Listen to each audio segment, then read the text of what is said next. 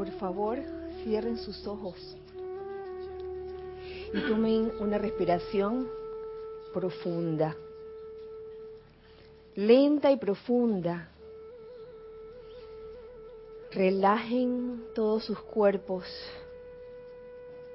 sabiendo que ese contacto con su real ser, con esa presencia yo soy en su corazón, se hace de manera libre, relajada. Siente ese aire que entra a tus pulmones, llenándolos de luz prístina. Y en este momento siente tu corazón. Centra tu atención ahora mismo en tu corazón.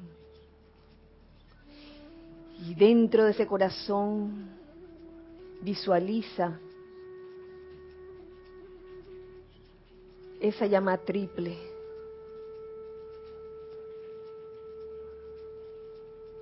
Ese hogar de la presencia yo soy dentro de ti.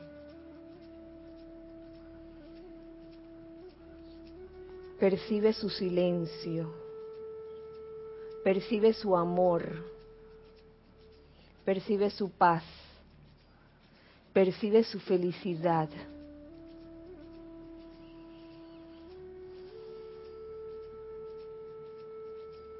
Y ahora en esta conciencia te pido que visualices alrededor de este salón o del lugar en que te encuentres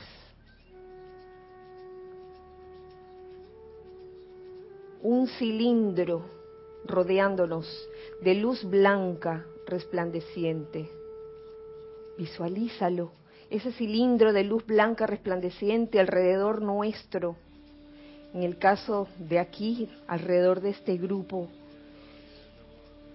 no es un cilindro estático, es un cilindro de luz blanca resplandeciente en constante movimiento y ese movimiento se hace cada vez más rápido, elevando la acción vibratoria de nuestros vehículos inferiores, de todo nuestro ser, de todo este lugar. Cada objeto que hay en este lugar igualmente eleva su vibración.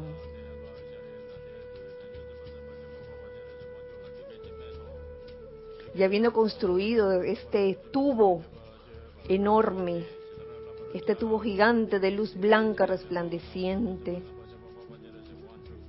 no permitimos que nada discordante o inarmonioso entre o salga de él. Que muy al contrario, este tubo de luz blanca resplandeciente se convierta en un irradiador desde adentro de todos nosotros, de todas las bendiciones, de todo el bien, de toda perfección, igualmente se convierta en un magneto de todas las bendiciones, de todo lo que es luz. En esta conciencia también invocamos en el nombre de nuestra magna y todopoderosa presencia de Dios yo soy, la presencia del amado Mahashohan, nuestro santo confortador, para que permee el interior de este tubo de luz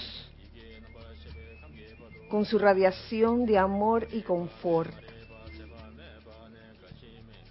Igualmente, invocamos a nuestro querido Maestro Ascendido Serapis Bey, jerarca de este campo de fuerza, para que inunde este lugar con la llama de la ascensión que emana de su propio corazón.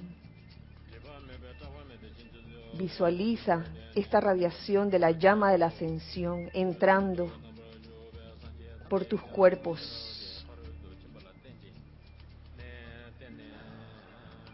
permitiendo que el amor y el poder ascensional sean parte de tu mundo, de nuestros mundos, de nuestros seres. Yo soy así decretándolo. Gracias, Padre, porque así es. Tomen una respiración profunda y al exhalar dulcemente abran sus ojos.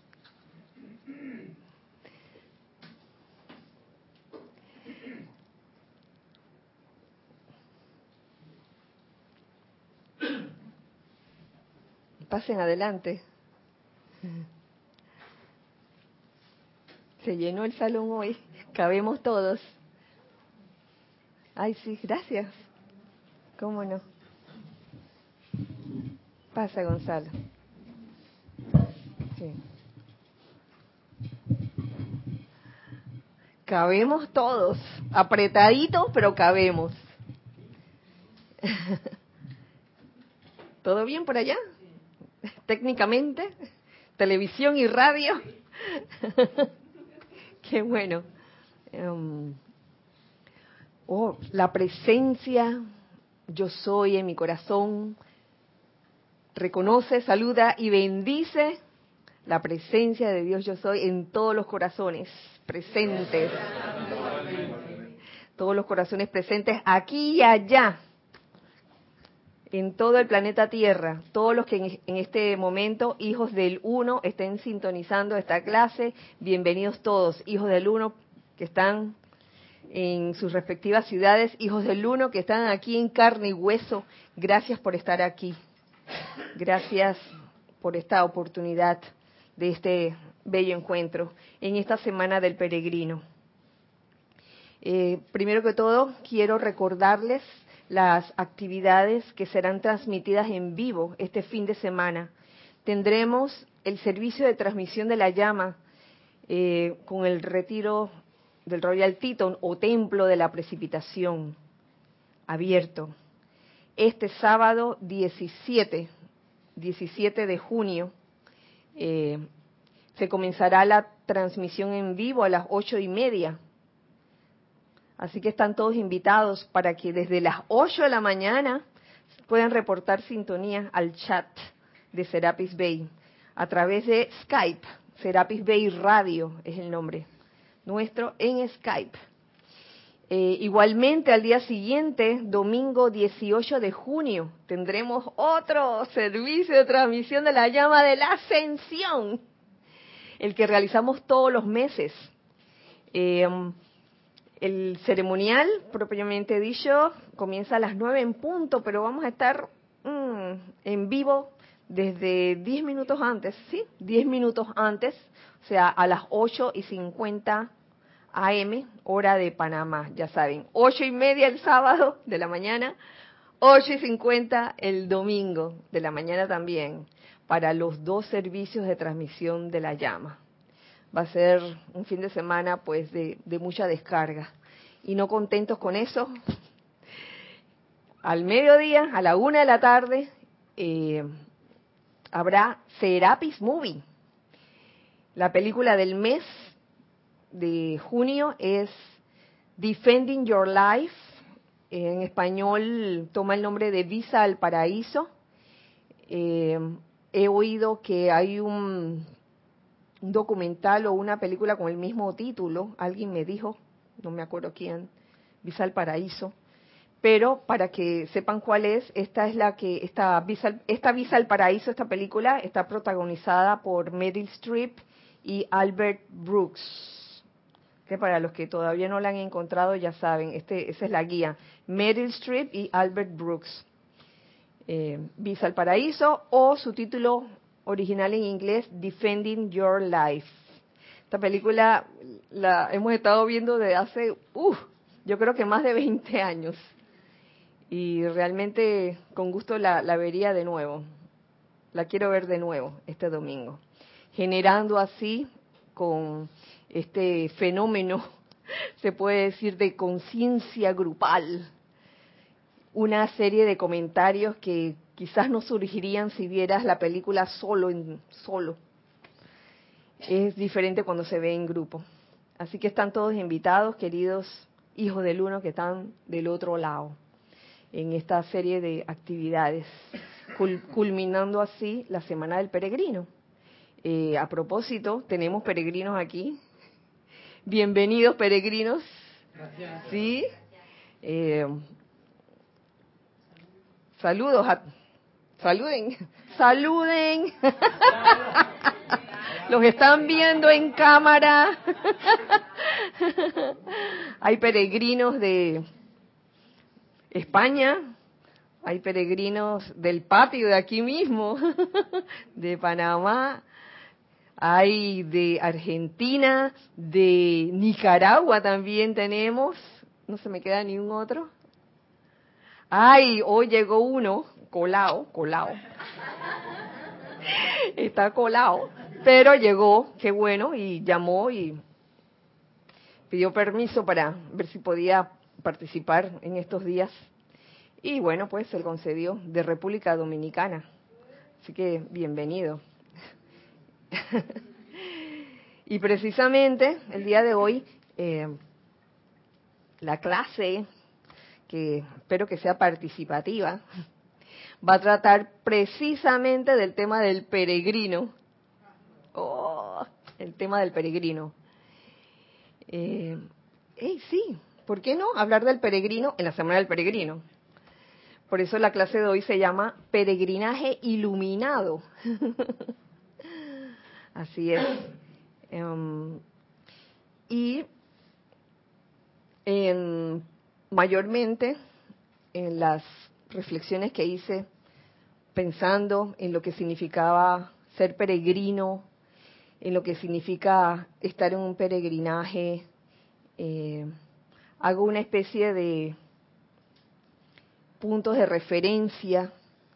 Y recuerdo años atrás cuando en una semana del peregrino eh, Jorge pues creo que dio casi que una cátedra completa de lo que era un peregrino y de lo que era un turista. Y van a ver la diferencia entre ambos. Ahora, hago la acotación, hago esta, recalco lo siguiente, no estoy diciendo que es malo ser turista y que es bueno ser peregrino. Estoy diciendo que son dos estados de conciencia diferentes. Y que, oye, no es malo ser turista, ¿es malo ser turista? ¿Es malo hacer planes para hacer un viaje, para conocer lugares? No, no, eso es parte, eso es parte de la vida. No, no es malo, que quede claro, no estoy diciendo que es malo ser turista, pero dentro de lo que, digamos que el mundo en común, el mundo en general, el mundo externo, conoce como turismo, ahí vemos ciertas características en general. Yo no digo que se apliquen a todos los turistas o al turismo en general, pero siento yo que nos sirven de referencia para comprender más lo que es un verdadero peregrinaje. ¿Mm? Eh, no nos vayamos eh, a confundir pensando que el peregrinaje es una actividad como de penitentes. Iba a decir monjes, pero no, monjes no, porque hasta los monjes andan alegres por ahí. He visto monjes tibetanos montándose en una, ¿cómo se llama eso? La montaña rusa, muertos de la risa. ¿En serio?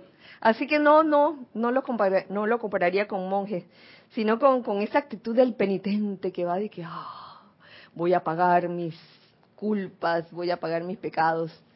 No, no, no, no.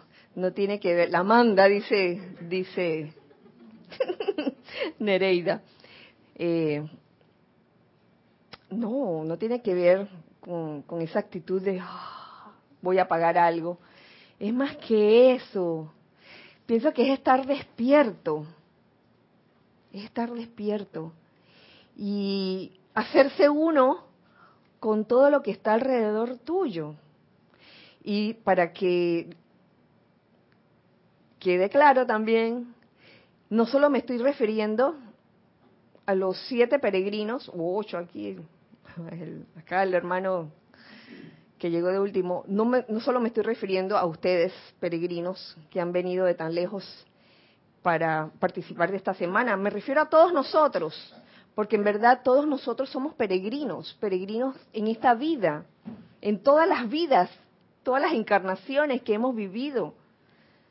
Desde ahí, desde el principio, desde que siendo chispas divinas decidimos descender y pasar a través de las siete esferas. Desde ese momento somos todos peregrinos. Y me encanta porque los maestros ascendidos lo ponen así en, su, en, todas las enseñanzas que han descargado.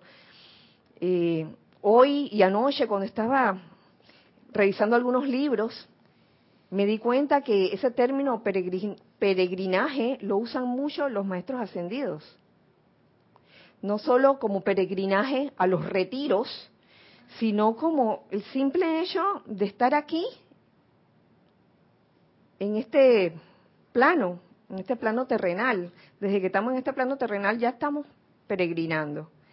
Eh, abro paréntesis para invitarlos a que participen si gustan así, que yo, yo pienso que en algún momento, si desean, con toda confianza, con toda libertad, alcen la mano. Igualmente los hijos del uno que están del otro lado pueden participar.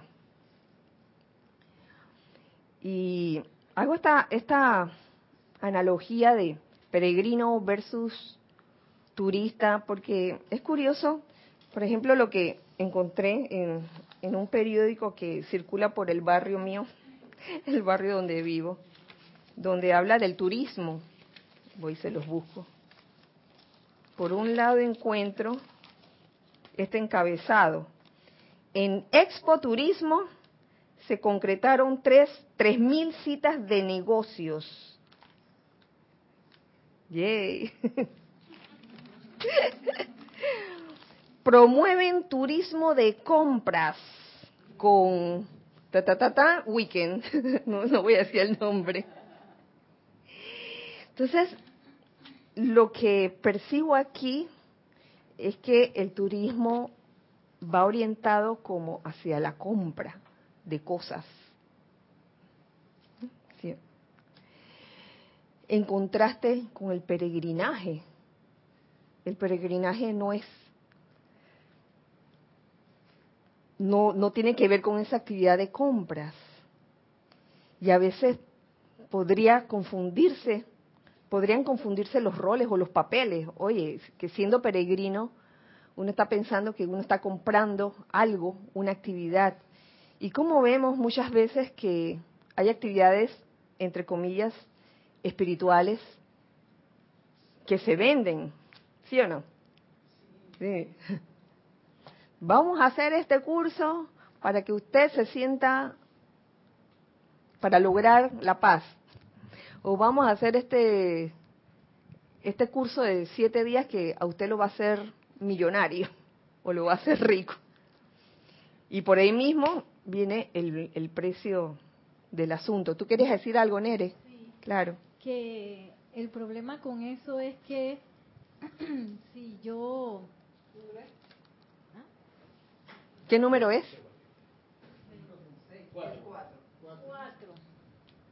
Hola, hola. Sí, que el problema con eso de comprar un tour o una visita a algún lugar es que la persona se siente con la exigencia quizás de, de que, oye, yo por mi plata he decidido, eh, debo recibir tal o cual cosa.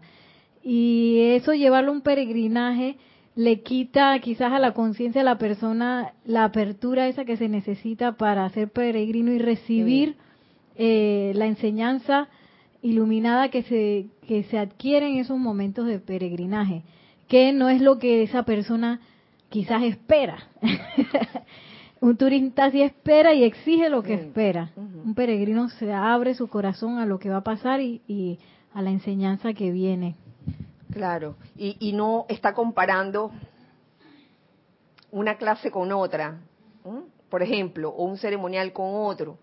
Ahora, yo no estoy diciendo que una persona que viene aquí, por dar un ejemplo, hacer el peregrinaje de la Semana del Peregrino, no pueda salir Claro que sí puede salir, puede ir a la playa, claro que sí, sí, ¿verdad? Puede ir de compras, ¿sí o no? Sí se puede, claro.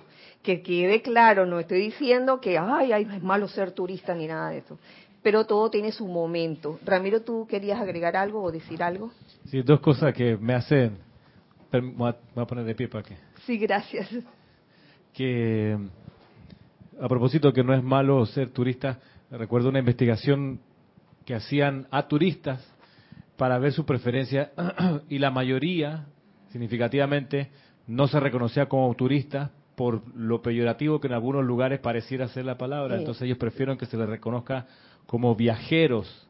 No, yo estoy viajando, yo estoy viajando, pero el, sin embargo lo que tienen en común, y por eso son distintos del peregrinaje, tanto hacer turismo como irse de viaje, es que, para mi concepto, en ambos casos parte de la gracia es regresar y echarle el cuento a alguien, que se enteren de dónde uno o a dónde uno fue, las cosas que conoció, que comió, que compró y demás, cuando uno se va de viaje o en plan de tour. Y, a diferencia del peregrinaje, observo que cuando se regresa al sitio de origen, en realidad no hay nada que decir, no hay nada que contar, solo el cambio de conciencia que uno se espera que logre en el peregrinaje va a hablar por sí mismo y ese cambio de conciencia creo que debería llevar al, peregrino a un cambio de actitud ante la vida. De, ahí yo creo que es donde capitaliza toda la, experiencia de ser peregrino. Es regresar con otro estado de conciencia y cuando eso ocurre, no hay nada que explicar, no hay nada que contar. los hechos de cada uno, el ejemplo creo que es suficientemente elocuente.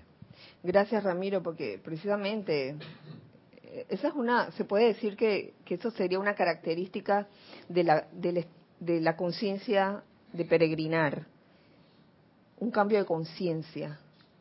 Eh, por lo general he oído, he oído personas que son de verdad que turistas y no es una cosa que, de condenar ni nada, pero se van, hacen su turismo y regresan igualitos. A veces regresan peor. Pero esto es en el sentido de que es gracioso, es gracioso porque yo hablo de la experiencia que he tenido y de, las situaciones y de las conversaciones que he tenido con personas. Y a veces este, entablan esta conversación de que de donde se la pasan comparando cosas, comparando precios, por ejemplo, comparando calidades de artículos, de zapatos. Ay, mira, vi unos zapatos acá. En esta zapatería estaban buenos, pero después fui a esta otra, están buenísimos.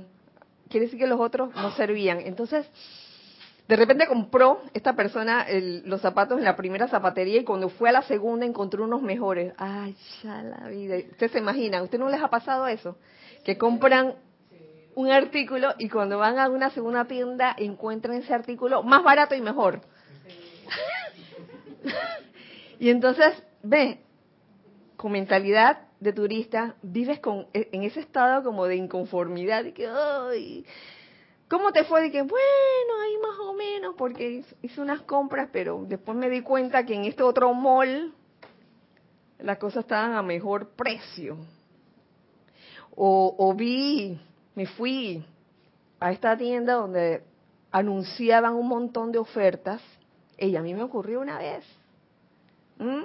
Se los cuento, y me, me, ocurrió en España, se van a reír. Una vez en Madrid, este, por alguna razón, entré a una tienda donde habían ofertas y decía, todo cuesta un euro. Yo dije, wow, un euro.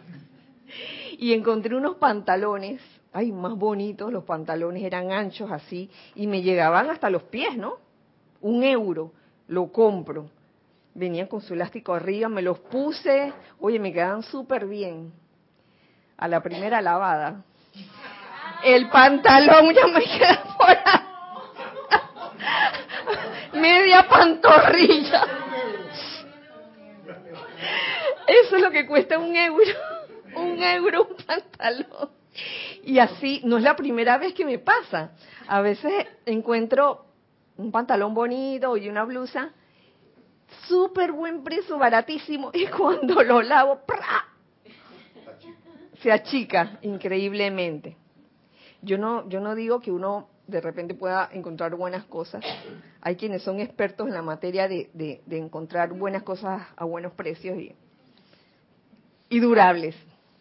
Pero con mentalidad de turista, a veces uno queda de que, ¡ay, qué chasco!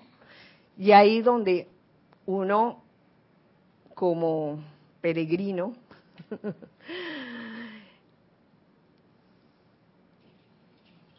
y bastante que lo hemos hablado, qué es lo que está saliendo de ti en ese momento, ¿no? Si está saliendo crítica, condenación, rabia, qué rabia me dio, que compré esto y mira, lo lavé. Y quedó con esa rabia, con esa, con esa irritación. Entonces son, son como cosas que observar en uno mismo. Eh, en verdad uno, si emprende un plan de conocer lugares, en plan de viajero, como dice Ramiro, más que de turista, eh, y al mismo tiempo aplicando la enseñanza, mm, sabiendo cuándo es tu verdadero ser el que se está manifestando y cuándo no. Yo creo que son oportunidades que uno tiene en la vida hasta las oportunidades de, cuando uno está haciendo turismo y está paseando, son oportunidades para ver, porque ¿dónde más uno va a practicar eso? ¿Dónde uno más, dónde más uno se va a entrenar en eso? Realmente en tomar conciencia de cuándo es tu personalidad la que se está quejando o cuándo es la presencia yo soy en tu corazón el que está hablando. ¿Quién quiere decir algo por allá atrás? Salomé, ¿cómo no? Yo he visto que en, mi caso y, personas a mi alrededor, cuando hacen turismo, o yo también he hecho turismo, ah, ah sí, gracias. Es agotador, porque es como una maratón. Corre, oh. corre, corre. Me pasó una vez que fui a Italia y era querían que yo viera todo. Vamos a Capri, vamos a Nápoles, vamos aquí, vamos allá. Era, era agotador, era una verdadera maratón. Cuando llegaba la noche, yo estaba agotada, yo no quería ver ya nada. Y, y cuando, cuando uno tiene esa conciencia de turismo, donde quiera que vaya, creo que te roba la energía, porque uno no se retroalimenta de energía, te, la, te desgasta, porque tienes que caminar mucho, mirarlo todo y registrarlo rápidamente, porque el tiempo pasa, el tiempo mm. pasa, sobre todo si vas en un tour, eso es peor. Y, y cuando uno hace un peregrinaje, eleva la energía, se siente en paz, se siente en armonía y no tienes que estar corriendo y mirar muchas cosas. O sea, no importa dónde vayas, no importa dónde vayas, puedes estar en cualquier lugar del mundo, pero si la conciencia es de peregrino, aunque no vayas a ningún retiro ni a ningún como este lugar, a este, a este templo, no importa, tú haces un peregrinaje sola y observa la naturaleza y la disfruta de otra forma que con la conciencia de turismo, porque te, te tomas el tiempo para disfrutar cada momento y no tienes prisa. El turismo, el turista tiene prisa porque está con la cámara, sácame la foto, sácame la foto, y todo en el Face. Y entonces todo el mundo tiene que verlo. En el Face, yo lo he visto en el Facebook, bueno, en el Facebook. Recién estoy entrando en el Facebook, así que no tengo mucha experiencia en el cuento. Pero eso, esa es su conciencia. Todos tienen que ver lo que comió, lo que hizo, ni siquiera ellos lo ven. Después lo ven en la foto. Eh, no, no viven el momento, sino que se la pasaron tomando fotos. Eso me recuerda lo que vivió Nere. Ay, cuéntalo tú. Sí, que me acuerdo cuando fuimos. Ay, perdón que me acuerdo cuando fuimos a Madrid, a las Torres Bermejas, que fuimos a ver un espectáculo de danza y música precioso. Y bueno, yo estaba que se me salía la baba, las lágrimas, todo, mientras que había otro grupo que estaba cerca de nosotros, que era mm. pura cámara de video y cámara. Y bueno, lo que a mí me pasa cuando yo tomo video es que yo como que no, no logro ver 100% lo que lo que se está presente. Entonces, como como vivir la, la vida a través de una cámara, ¿no? Y ellos no estaban gozando, eh, digo yo, como nosotros. Bueno, a mí que se me salían las lágrimas y de todo cosa. El fuego que estaba emanando Ajá. El fuego, el fuego que está que estaban emanando los bailarines en ese momento. Me parece que esa parte, si no soy yo, ya la dije. Agregando a, esa vivencia que tuviste, Nere, a mí lo que me gustó de Nere en esa, en esa vivencia es que esa noche pedimos una paella, ¡paf! enorme, era una paella vegetariana, y ahí estaba en el centro de la mesa. Pero Nere estaba que la, baba, la saliva viendo a los, a los bailarines.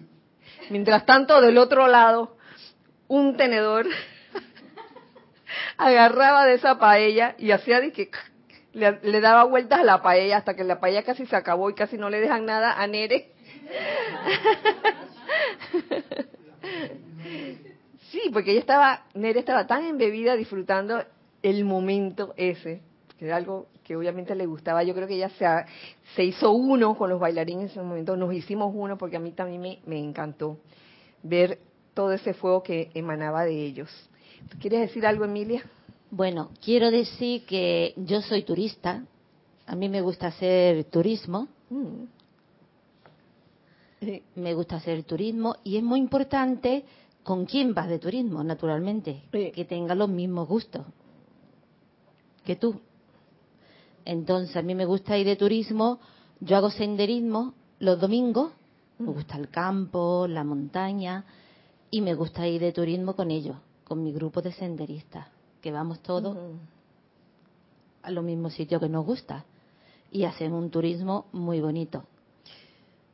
Hermoso y, Precioso. y, te aseguro que, que no es ese turismo como lo ponía al principio, que, casi no vives nada por estar siempre pendiente de, hacer las cosas apuradamente. Ah, no, eso no. Es diferente. ese turismo no.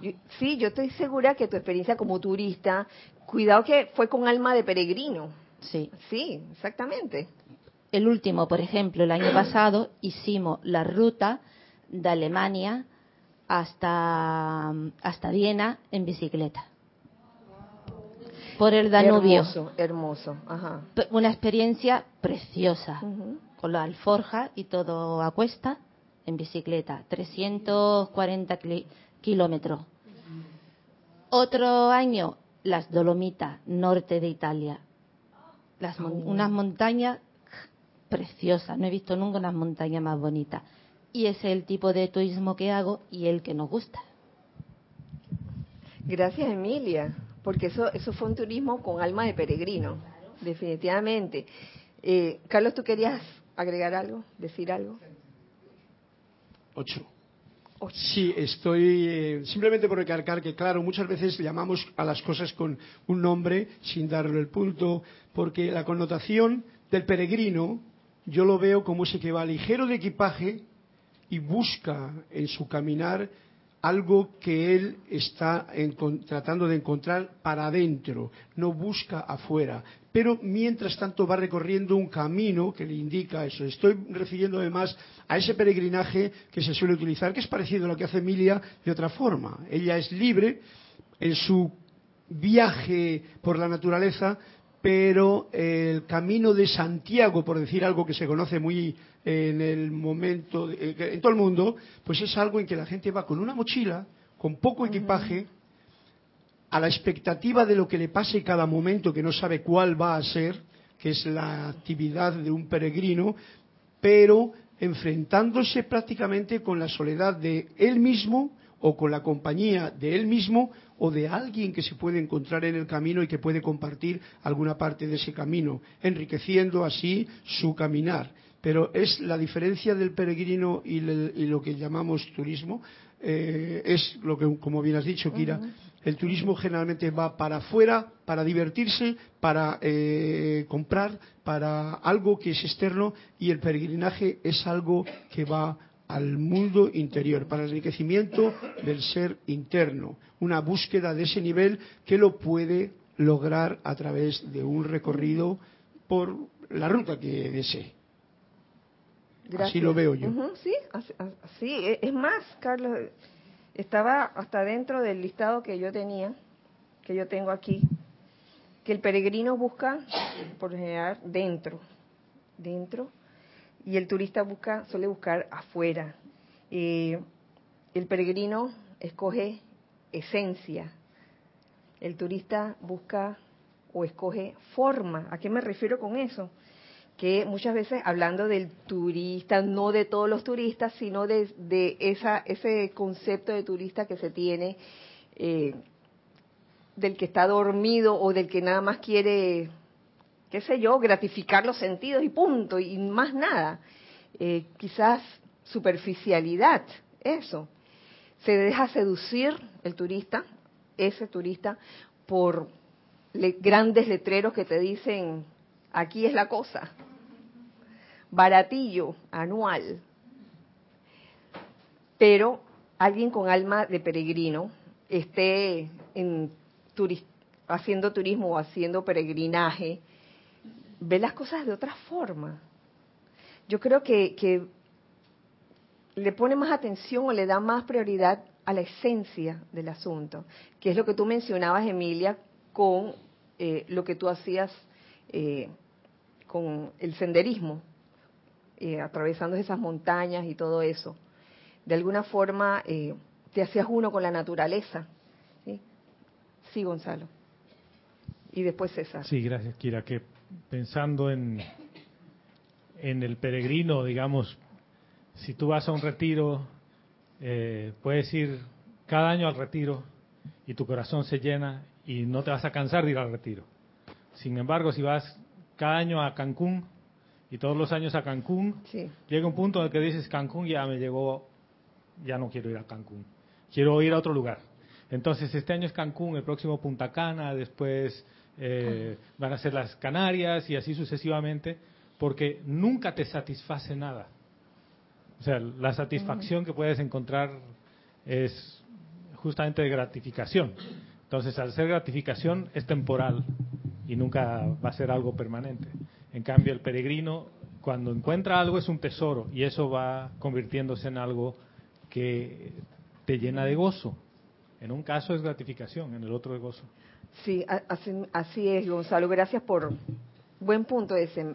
Me, gustó porque y, y, fíjate, Gonzalo, a veces no necesariamente ir a un retiro donde se ha dicho que allá hay un retiro, sino que hay lugares que tienen una vibración, una radiación muy especial, que no necesariamente son retiros anunciados, de que bueno, la gruta de no, etcétera. Puede ser y no puede ser. Y es cierto lo que tú dices, yo entiendo, lo entiendo perfectamente. Tú vas a un lugar turístico, que ay, bueno, una vez está bien, Disney llega un momento de que Disney, vamos a montarnos en, a ver, dígame uno de los rides que hay en Disney. Eh, en esa no me he montado.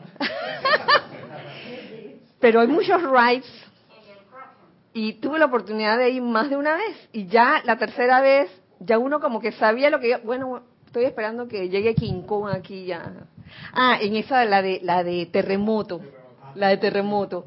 Te montas y tú sabes que en un momento dado el vagón se va a voltear así un poco y que de repente un montón de agua va a salir de un lugar. La primera vez te impresionas, ¿no? De que ¡ah! La segunda vez de que ¡ah!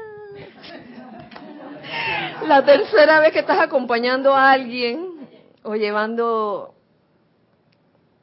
a, niños. Bueno, a ver el agua. Sí, porque son, son ya, no, no hay, no hay esa expectativa gozosa de que, de que realmente allá, allí haya algo como verdadero, porque ese turismo del que estamos hablando es ilusión se vive en una ilusión cuando, cuando te dicen de que es baratillo. ¿Ustedes creen que ahí en algún momento los comerciantes pierden porque vendieron las cosas a un dólar o a un euro? Yo no, yo no creo. Ajá. Ahí después venía César. Ajá. Algo rapidito. Ajá. Solo el hecho de pensar que puedes pasar un año en un retiro como peregrino, y con toda seguridad que vas a salir gozoso. Y yo quisiera ver qué pasa si te la pasas un año en un crucero. Ay, madre. ¿Por qué, Gonzalo? ¿Por come, qué? baila, baila. ¿Por qué? Al quinto día quieres salir. Sí, quiere salir huyendo, así. Pero co- en un retiro es diferente, lo sé. Hay retiros que yo no me cansaría de ir, definitivamente. Y quieren, seguía César, y acá, después Gis, y después Nere, y después Nelson. César, Gracias. Por lo que estoy escuchando, entonces hay un turismo pasional y un turismo comercial. Pasional es que usted agarra tu automóvil un día y dice, vamos por esta carretera a conocer, a ver qué es lo que hay en este pueblo.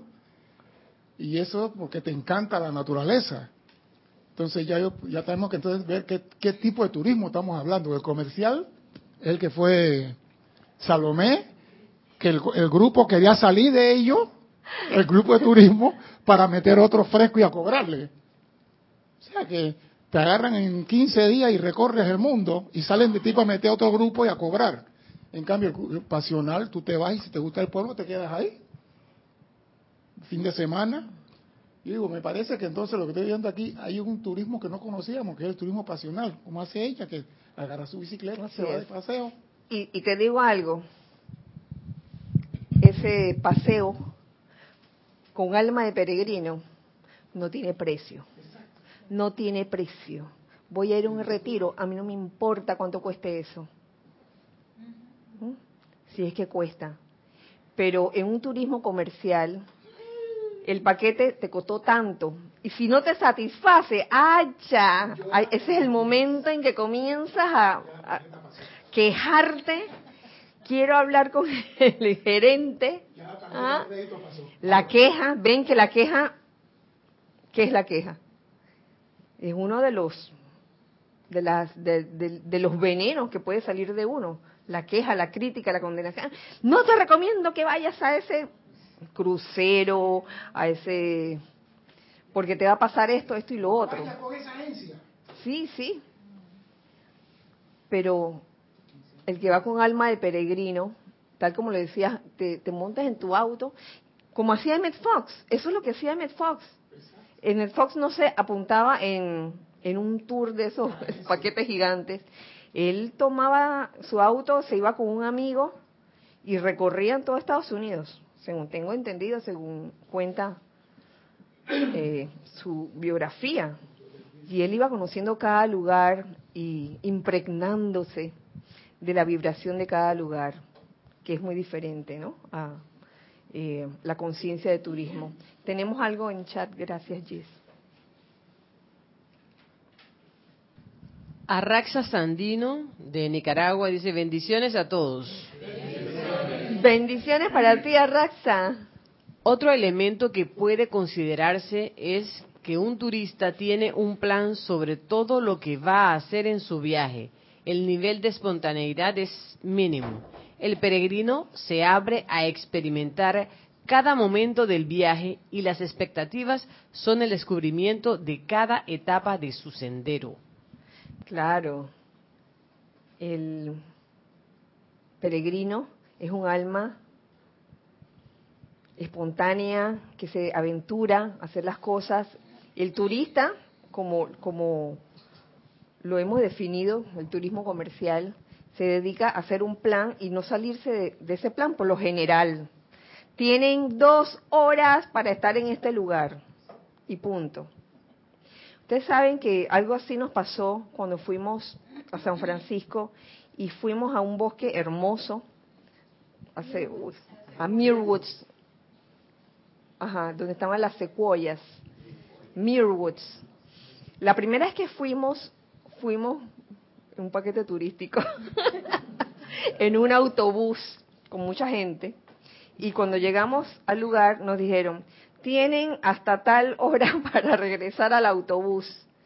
Wow, la primera vez fue mirar ah, y subirse al bus otra vez.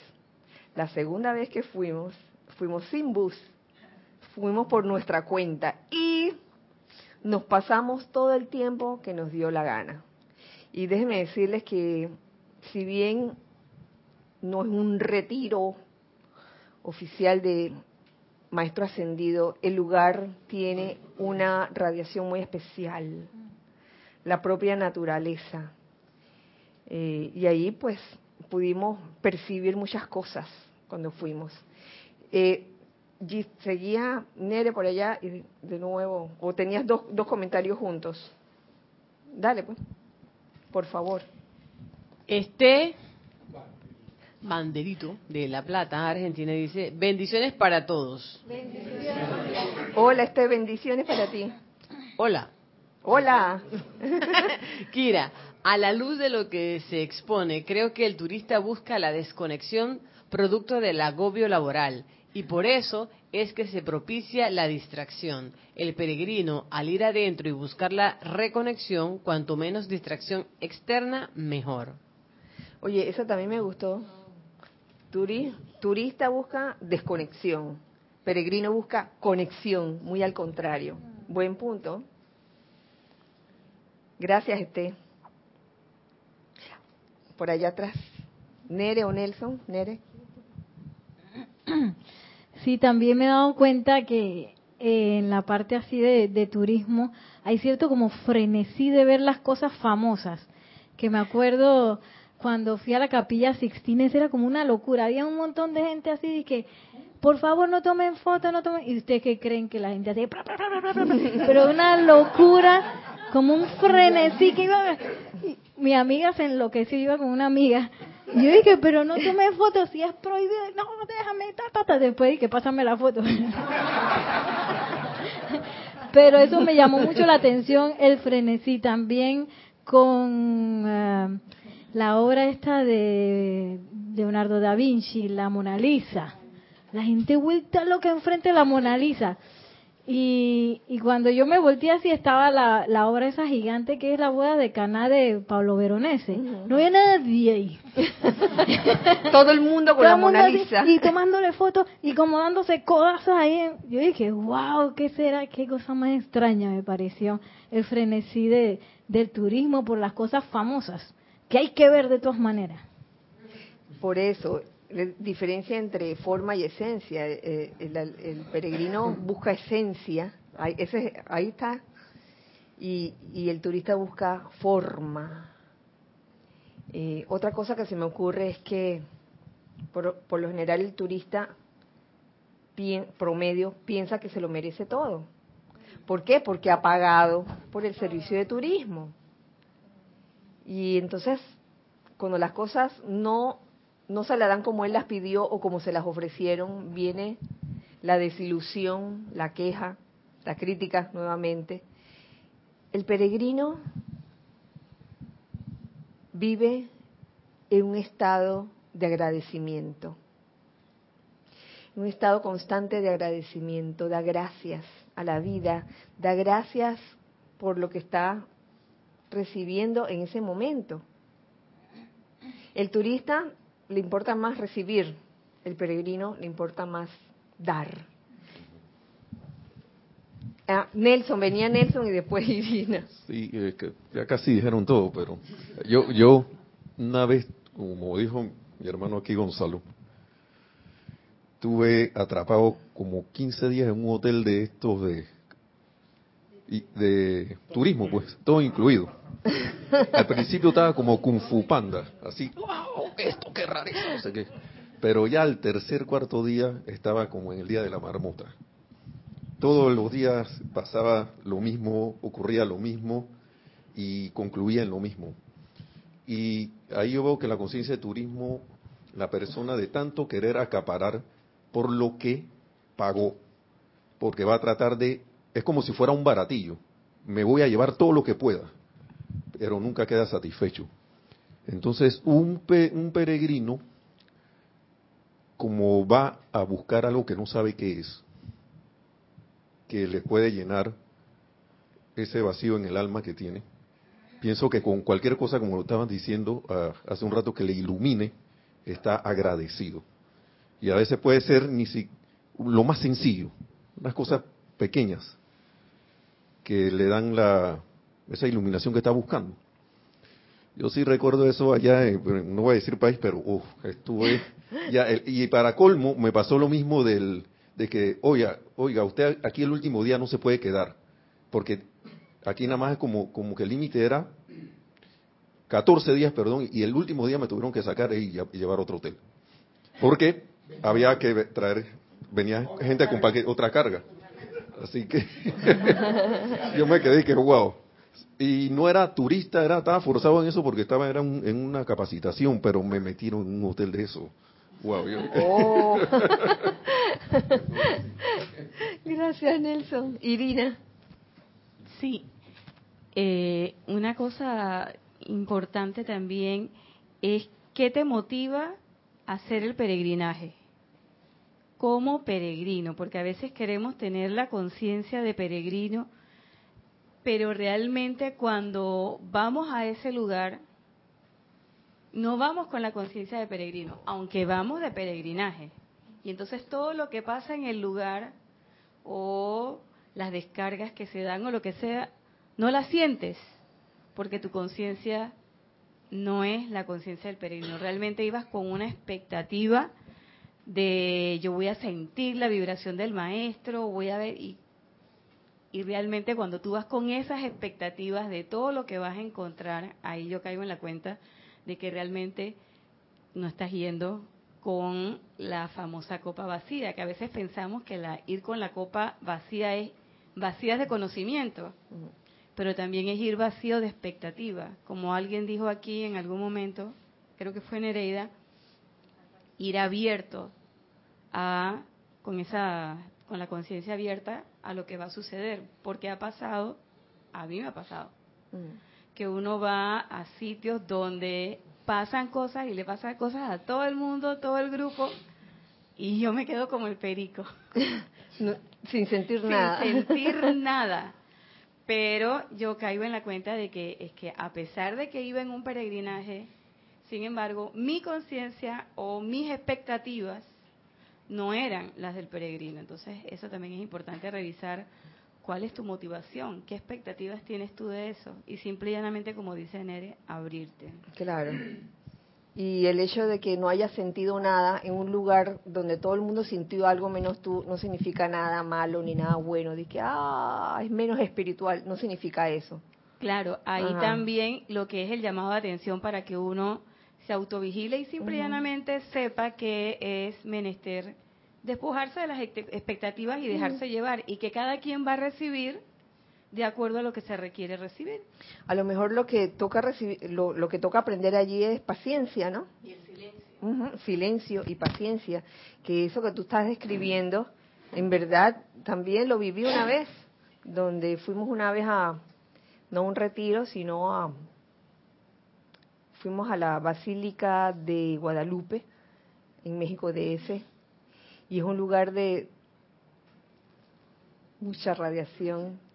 Y yo recuerdo que cuando entramos, y eso es lo que tú hoy en la tarde querías traer la colación, César, apenas pisamos, comenzó la precipitación, pero solo una persona, solo una persona no la sintió y esa persona estaba preocupada y que, wow, todo el mundo está sobrecogido aquí, menos yo.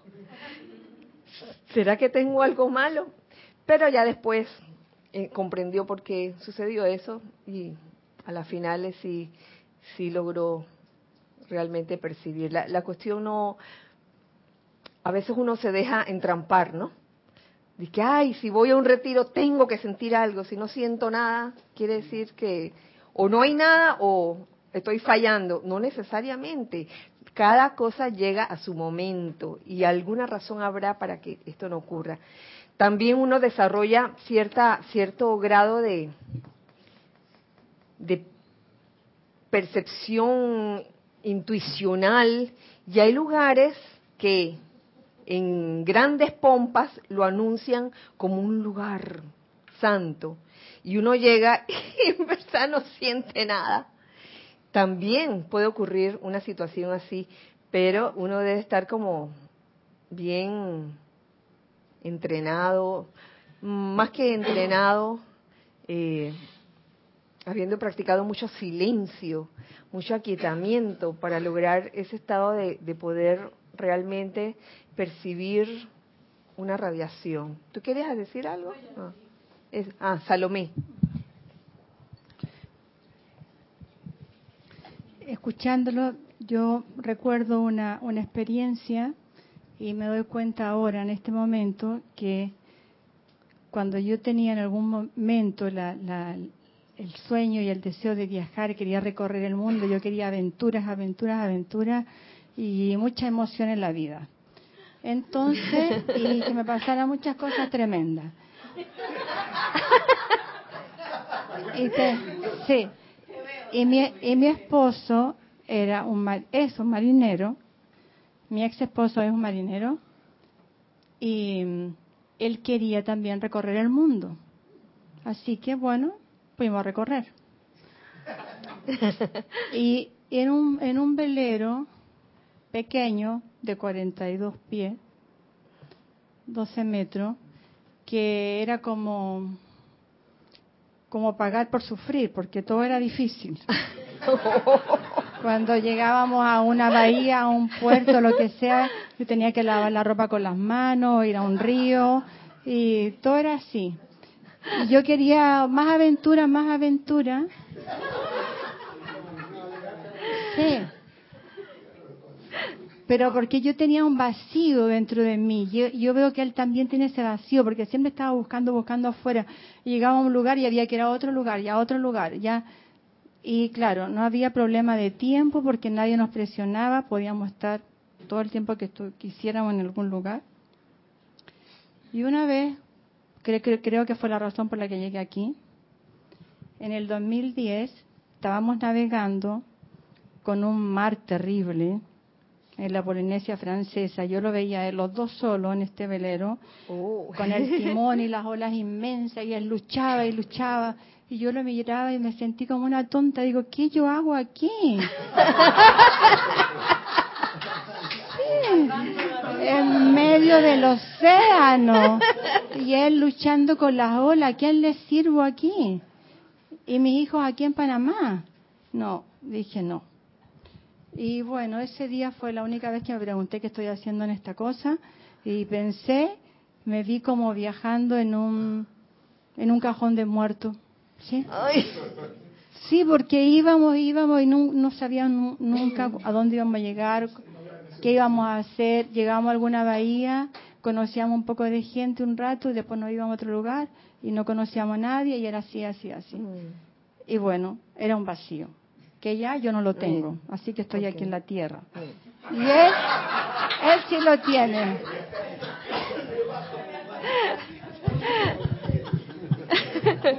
Gracias, Salomé.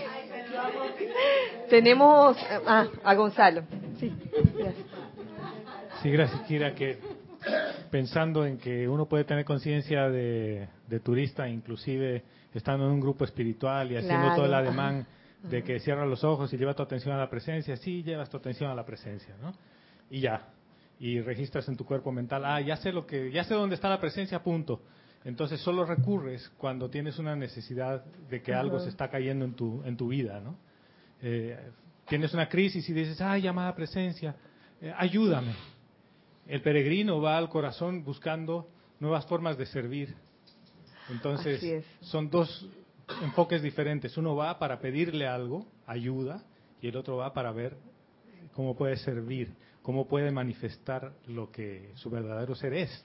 Entonces, eh, yo sé que nos hemos enfocado mucho en lo externo, ¿no? en el turista externo, pero hay un turista espiritual que también hace toda la pantomima de ir adentro. Precisamente, precisamente, de eso se trata, de ir a un peregrinaje con conciencia de, turista.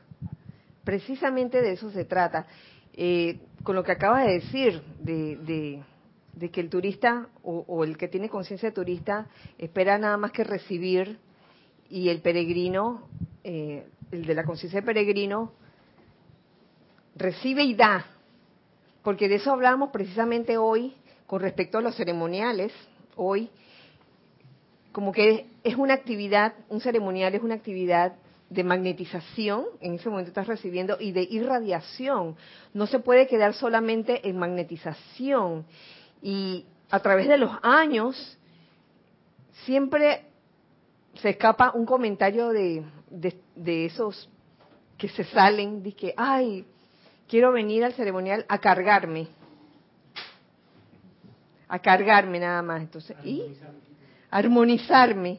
Entonces yo creo que la cosa va más allá. Yo no digo que es malo ni bueno, ni que es una cosa que vamos a criticarlo y a condenarlo.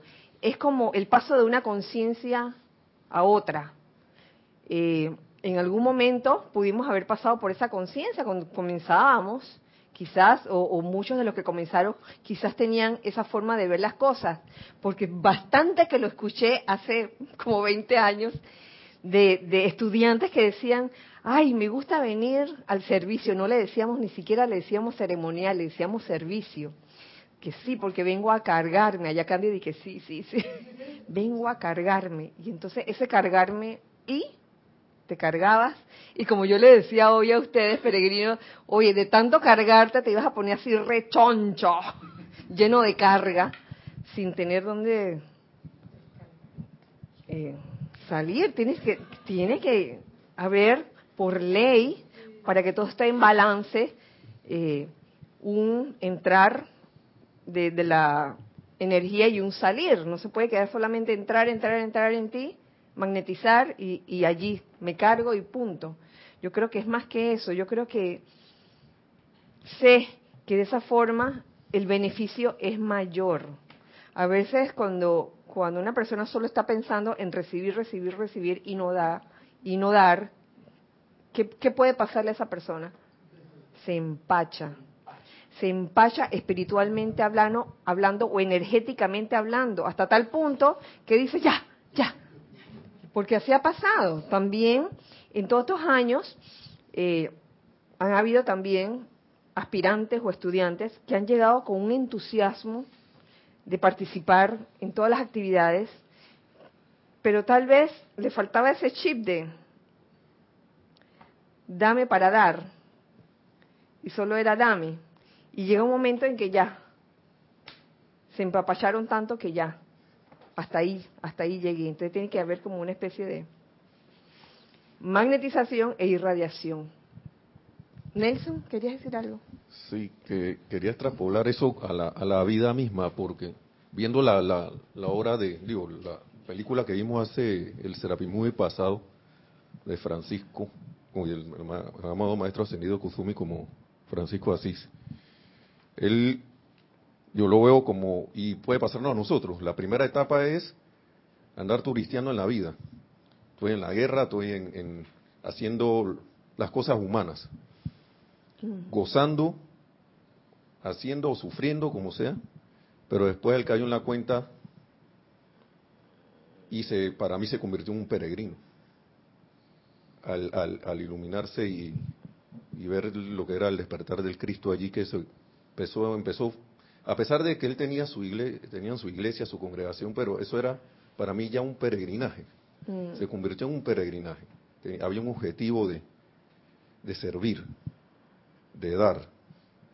Y pienso que uno, uno va así, también va, va, son etapas, como se, se estaba comentando aquí, de que uno en el inicio anda por ahí haciendo cualquier cosa ah, me gusta esto, me gusta irme de pachanga, o me gusta no irme de pachanga, o me gusta hacer, pero no estoy en nada espiritual hasta que llega ese, ese punto de quiebre que uno empieza entonces a buscar y se convierte en uno entonces en un peregrino, que debería ser lo, que deberíamos venir, para eso deberíamos encarnar, ¿no?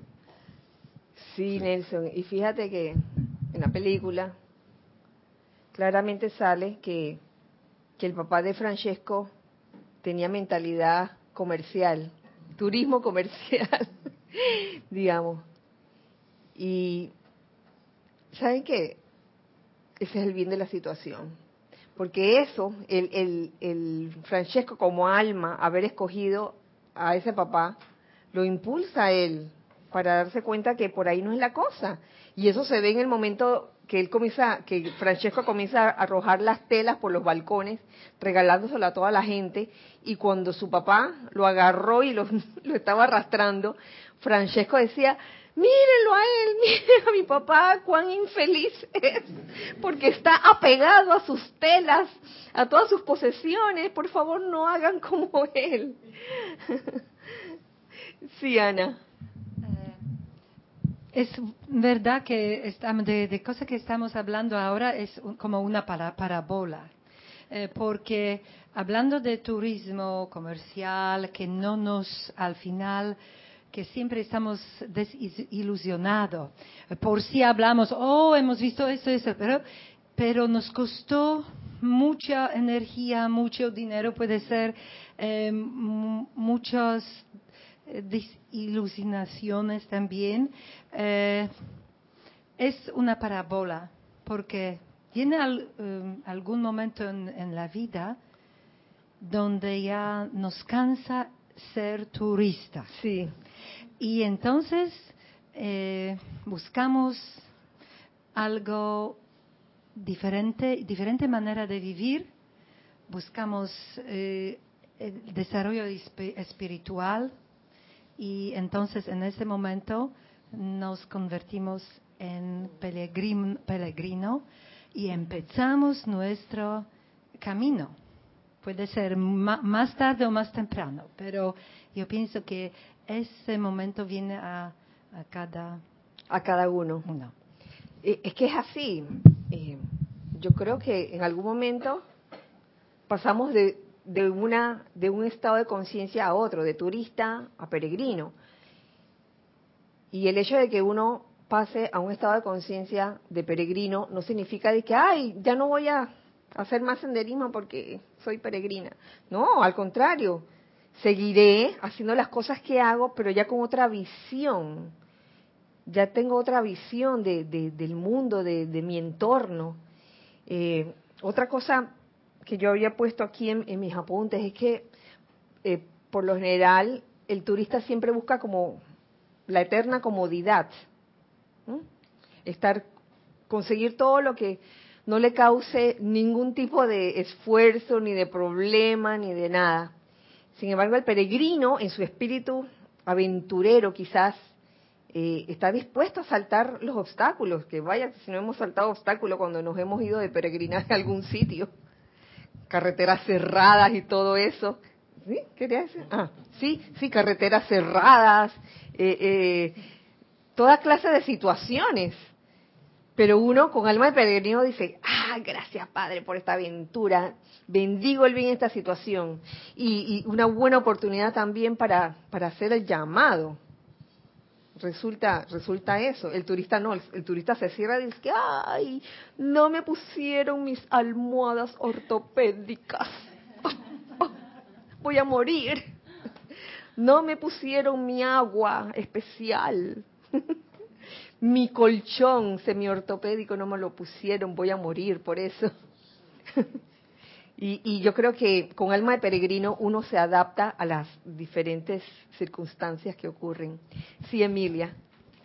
El peregrino vamos a albergue. ¿Al? albergue. ¿Albergue? Ajá las casas estas donde hay una habitación enorme, van todos los peregrinos allí a dormir. Allí vamos, los peregrinos. No sé cómo se dice aquí, albergue. Albergue. Eh, eh, albergue, ¿Es, ¿es, igual? Es barato y allí es donde vamos. Refugio, no comodidad. sí, gracias. Gracias, Emilia. Y después tiene aquí Ramiro. Sí. Que veo que, así como lo, contaste, el turismo engrandece el yo mi mío. Oh. Por lo tanto, es yo estuve en Valencia. Y yo estuve en Madrid. Y en la y tengo la foto, la postal, todo. El peregrinaje lo que hace es, de alguna manera, sobrepasa el yo mi mío. No le importa el yo mi mío eh, que eso es algo que mencionó Ramiro, en realidad trata de volverlo más pequeñito al ego. El turismo lo hace crecer. a dimensiones de que mi colchón y, y después es yo fui al Himalaya y fui a este otro lugar y todo el mundo quiere que aparezca la foto que tú estabas ahí y que todo el mundo sepa que estabas ahí. Por lo tanto, es un mundo yo mi mío bien grande. El otro no. Así mismo es. Y, y me consta que estando en almuerzos familiares, donde, donde uno encuentra con seres queridos que, que pueden tener esa, esa mentalidad de turista, wow, eso, eso es como no parar de hablar de todos los lugares a donde ha ido y todos los lugares donde va a ir, como que, que fuera e, eso lo que le llenara el vacío a su vida, como decía, como bien decía Salomé hace un rato, que, que tenía ese vacío y no sabía cómo llenarlo. Un, elemento más que observo del turismo, eh, tanto comercial como espiritual, es que se basa en que la gente hace lo que está de moda hacer. si está de moda irse al Himalaya, por más que pareciera ser espiritual, todo el mundo va al mismo nivel que está de moda ir a ver tal museo. Entonces ya todo el mundo, porque está de moda. Entonces ese es un criterio también para reconocerse si uno está eh, haciendo lo que la masa hace o, lo está haciendo porque tiene una meta en particular que sería la diferencia con el peregrino, que no actúa en base a modas, sino en base a, metas honestamente evaluadas. Por eso valoro a la gente que, que se autocuestiona y reflexiona esto que voy a hacer, lo voy a hacer porque todo el mundo lo está haciendo o porque en realidad quiero hacerlo para un propósito ulterior que no tenga nada que ver, como dice Gonzalo, con el yo mi mío de engrandecer. Por eso el sendero del peregrino es un sendero individual, a pesar de que puedan venir en grupo a un peregrinaje, pero es individual. Sí, y un poco, eh, Emilia decía que el peregrino va a un albergue, no necesariamente. No exacto. El, el, peregrino puede ir a un hotel de cinco estrellas, porque tiene consciente, eh, está consciente de que necesita cierto tipo de confort para poder servir mejor, porque tú no vas a ir a un peregrinaje a dormir en un lugar donde tu cuerpo físico no descansa para que al día siguiente no puedas servir y estés durmiéndote. Entonces, muchas veces, y eso nos ha pasado cuando hemos ido de peregrinaje, hemos buscado un lugar que te ofrezca las necesidades que tienes, poniendo el peregrinaje por encima de, la comodidad, digamos, desde el punto de vista del despilfarro. No vas a despilfarrar, pero tampoco es que te vas a ir a todos los, los albergues nada más y a, dormir mal y con insectos y cosas por el estilo, eh, al estilo mochilero. Yo creo que hay que dejar claro que eh, no quiere decir que tú no gozas del confort que te pueden ofrecer eh, y comodidades que te pueden ofrecer hoteles o lugares para ser peregrino. Es un tema de conciencia, porque hay gente que puede ir a un albergue y no es peregrino. Y al final del día puede decir, yo estuve en un albergue. Yo fui a España y me la pasé en todos los albergues para después ir al, al tema de Compostela, ¿no? Y no es peregrino, es un turista. Entonces, eh, hay que dejar de, esos conceptos que a veces nos encasillan las cosas. Eh, son peligrosos, ¿no? Sí, yo creo que todo, todo eso es objeto de discernimiento constante, porque pueden darse los dos casos. Pueden darse los dos casos.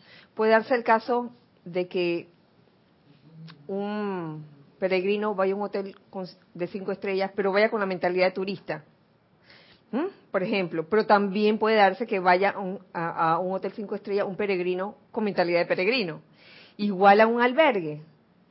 Puede darse los dos casos, pienso yo, ya sea con mentalidad de turista o con mentalidad de, de peregrino. Yo, yo creo que allí es cuestión de, de adaptabilidad. Yo también veo ahí la, la, adaptabilidad. No es cuestión de que si uno va a un lugar, y, por ejemplo, y lo único que hay es un albergue, entonces tú vas a decir, ah, me voy a morir. ¿Mm? No es cuestión de eso. Oye, me voy a adaptar a lo que hay en este momento. Y si hay un, si el albergue es lo único que hay, al, al albergue voy. Pero si hay en algún momento una oportunidad de ir a un hotel que brinda, pues alguna algún confort extra, pues se va también. Y, y, no está uno como renegando de que no, no voy a ir a ese, hotel porque es demasiado para mí, prefiero ir a albergue. Es cuestión de discernimiento constante, pienso yo. Ajá. Gracias, eh, Gonzalo. Eh, Kira, gracias. Esto que estás diciendo me trae ese concepto que a veces tiene alguna, o ha podido tener, o quizás esté por ahí, de que peregrinaje tiene que ver algo con sufrimiento. Ajá. Y ese concepto es el que aclaras ahora mismo que, bueno, no es porque, por ejemplo, yo lo sé personalmente por gente que ha ido ese camino de Santiago famoso y hay esos albergues donde la gente sufre mucho por la noche porque no veas el olorcito que hay del caminar y todo eso. Yo lo sé personalmente por gente que ha estado cuidando esos albergues y tal. Y en realidad no es que sea eso, como decía Gonzalo, lo que uno le va a definir como peregrino, porque si tú eres un peregrino es una búsqueda interior, no un sufrimiento interior. Digo para el concepto que realmente ahora estamos tratando y que estamos viviendo, que haya lo que tú te mereces para poder dar, para recibir y para poder dar con un confort, con una energía, con una plenitud y entonces una búsqueda más efectiva y eficaz de lo que realmente deseas de ti mismo para poder dar con mayor eficacia y servir. Es un concepto que a veces lo equivocan. Sufrimiento es la cruz del Calvario. Ahí yo estuve peregrinando allí a Jerusalén y subí como Jesús con la cruz a cuestas. Pues vaya, yo no quiero ir así. Gracias, Carlos. Sí, sí, qué buena la, aclaración, porque es eso. A, veces pensamos que, el peregrino lo, define el lugar donde, donde vas a estar o donde vas a habitar. Sí. Añadiendo lo que dice Carlos, justamente, más bien a veces la conciencia del peregrino te permite manifestar la opulencia de la presencia de yo soy. Y eso es lo que te hace diferente, porque ante esa opulencia tú eres agradecido y dices, gracias Padre, y llegas a lugares maravillosos con toda la comodidad. Y no estás en ese peregrinaje de sufrimiento y de que no, no, eh, lo mínimo. Es más, tu conciencia justamente te permite manifestar la opulencia donde vayas. Y tú ni siquiera a veces tienes un peso en el bolsillo y te quedas en un hotel, wow, porque alguien te dice, oye, ven, quédate conmigo. Y tú estás abierto a esa aventura. Claro recordando que, la opulencia no es tener la millonada ni, ni, ni estar despilfarrando, sino que nada te falta en el momento. Así de sencillo. ¿Tenemos algo más? Oye, se fue más del tiempo. Eh, bueno, yo les doy las gracias a ustedes, peregrinos, por haber venido, a todos los peregrinos presentes hayan venido o no hayan venido de algún viaje.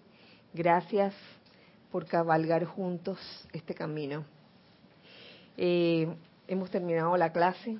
Nos vemos este fin de semana en esta, estas dos actividades, tres actividades de fin de semana, los dos servicios de transmisión de la llama. El sábado, Templo de la Precipitación, Royal Teton, retiro de Royal Teton. A las ocho y media comienza la transmisión en vivo. A las ocho comienza, comienzan a, reportarse por chat. Al día siguiente, domingo, vuelvo y repito, em, la transmisión en vivo comenzará a las ocho y cincuenta. Y como a las ocho y media también comenzarán eh, a reportarse en vivo aquellos que participen. Y luego a la una de la tarde el Serapis Movie con la película Defending Your Life o Visa al Paraíso con Meryl Streep y Albert Brooks. Esos son los dos actores. Así que los esperamos y en este momento eh, que es mi deseo que la magna y todopoderosa presencia yo soy y que el amado Mahashohan vierta en todos nosotros todo el amor y el confort. Y que el amado Maestro Ascendido Serapis Bey igualmente vierta su llama de la ascensión de su corazón a todos los corazones presentes, a todos los corazones que estén sintonizados o que vayan a sintonizar esta clase. Que así sea y así es. Recuerden, recuerden todos que somos uno para todos. Y para uno. Gracias, Dios les bendice.